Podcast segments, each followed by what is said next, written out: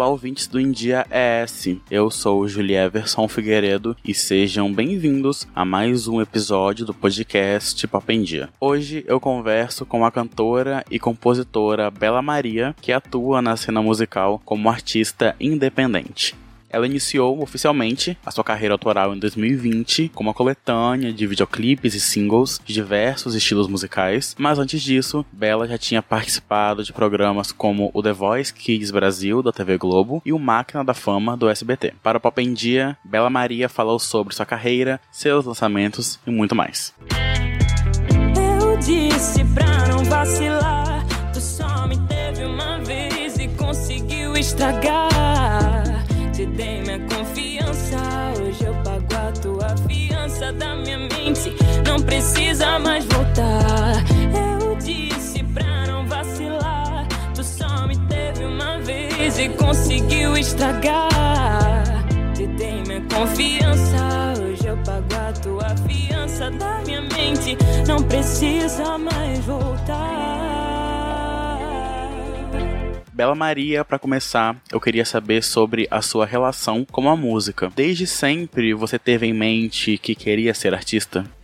Então, não consigo lembrar em um momento da minha vida, desde que eu era pequena, em que eu não estivesse fazendo arte. Seja interpretando uma música de um desenho que eu vi e gostei muito, seja rabiscando minhas composições, meus poemas quando era pequena. Sempre foi uma coisa que fez tão parte de mim assim que eu não consigo te dizer se eu tive um momento em que eu comecei a querer ser artista, porque eu acho que sempre fui, sabe? Mas o momento em que eu parei para me nominar artista, para ter a coragem de dizer assim, sou cantora, porque dá aquele receio de falar em voz alta, né? Mas acho que foi quando eu tinha uns 12 anos de idade, que foi ao mesmo tempo que eu aprendi a tocar violão. E aí eu falei, vou pegar, vou pegar esse dom, né? Vou transformar numa rendinha extra aí.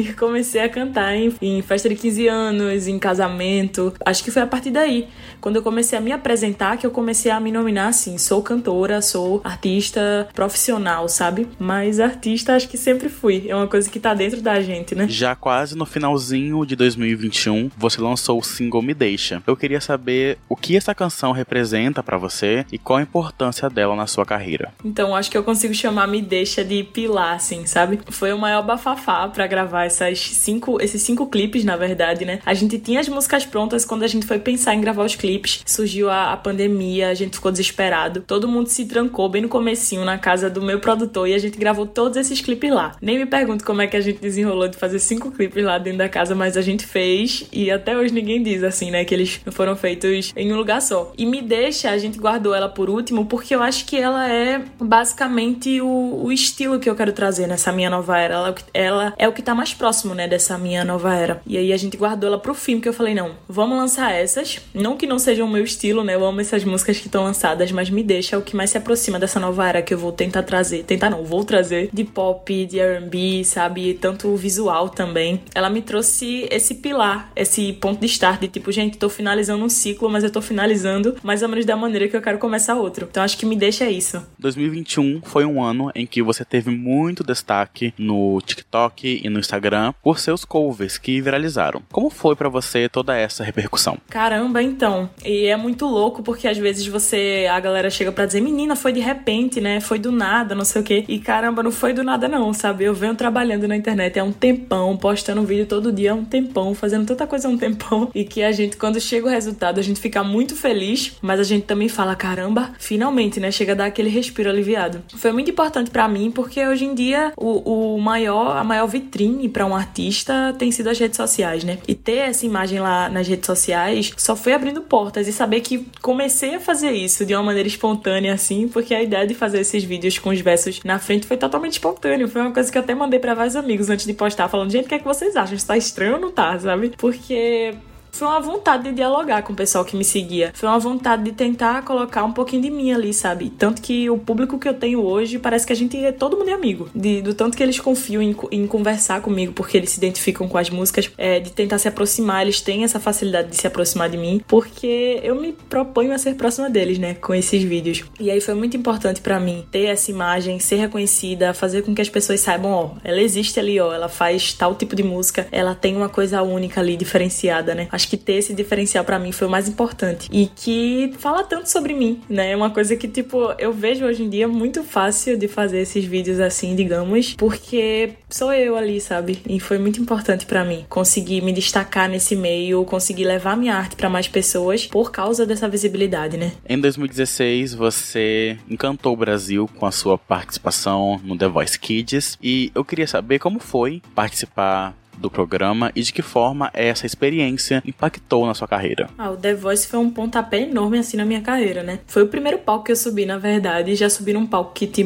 mostra para o Brasil todo é aquela coisa, né? Aquela pressão. Mas foi incrível, foi uma das formas de me reafirmar como cantora, assim, dizer assim, sim, minha filha, você realmente é cantora. Agora não tem como negar porque o Brasil todo viu. Pegue essa bomba e veja onde é que você vai explodir, sabe? Foi muito importante para mim. E ao mesmo tempo que vem tanta felicidade, tanta oportunidade, né? Você também fica com aquele receio de que você seja resumido só a isso. Esse, acho que esse foi um dos meus maiores medos na época, inclusive, de ser resumida somente a isso. Porque quando você sai de um programa grande ou um reality, por exemplo, você é tipo ex-BBB, ex-The Voice, né? Que tem, saíram várias manchetes, inclusive, com isso. E eu morria de medo. Eu queria ser conhecida por ser Bela Maria, sabe? Foi uma parte da minha vida linda que eu vou levar para sempre no coração e que quero que seja lembrado sim, mas que seja lembrado como parte da minha vida, não que me defina, sabe? Acho que é um dos maiores medos, assim, quando a gente vai para um programa desse naipe, né? Mas eu fico muito feliz de poder ser é, vista como Bela Maria, que faz arte e que participou do The Voice também sabe? É, com certeza foi um pontapé incrível para mim. Bela, e quais são as suas influências, artistas e pessoas que inspiram o seu trabalho? Eu divido em grupos, assim, eu acho que as minhas inspirações, né? Vocalmente falando e em plano de carreira, assim, acho que vocalmente falando, Isa, Glória Groove, Ludmilla, caramba, tem tanta gente. Plano de carreira, com certeza, Anitta, né, que tá internacionalíssima,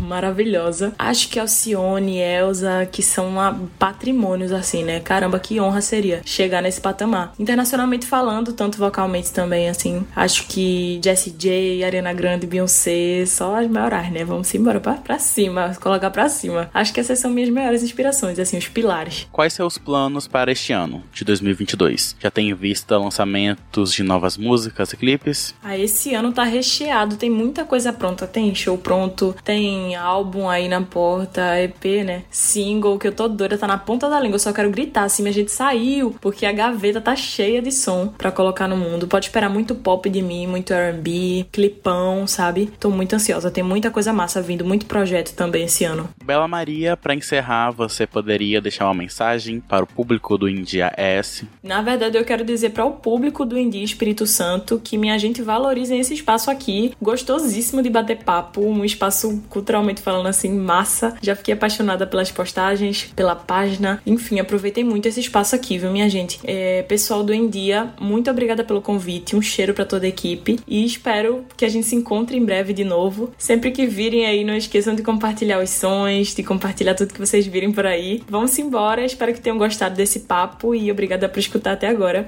Cheiro grande e até a próxima. Muito obrigado, Bela Maria, pela entrevista. E por hoje é isso, pessoal. Agradeço a atenção de vocês. Eu vou ficando por aqui, mas vocês sabem que podem continuar acompanhando os outros conteúdos do India ES no site endiaes.com.br ou nas redes sociais é só buscar por arroba endiaes. Até a próxima. Tchau.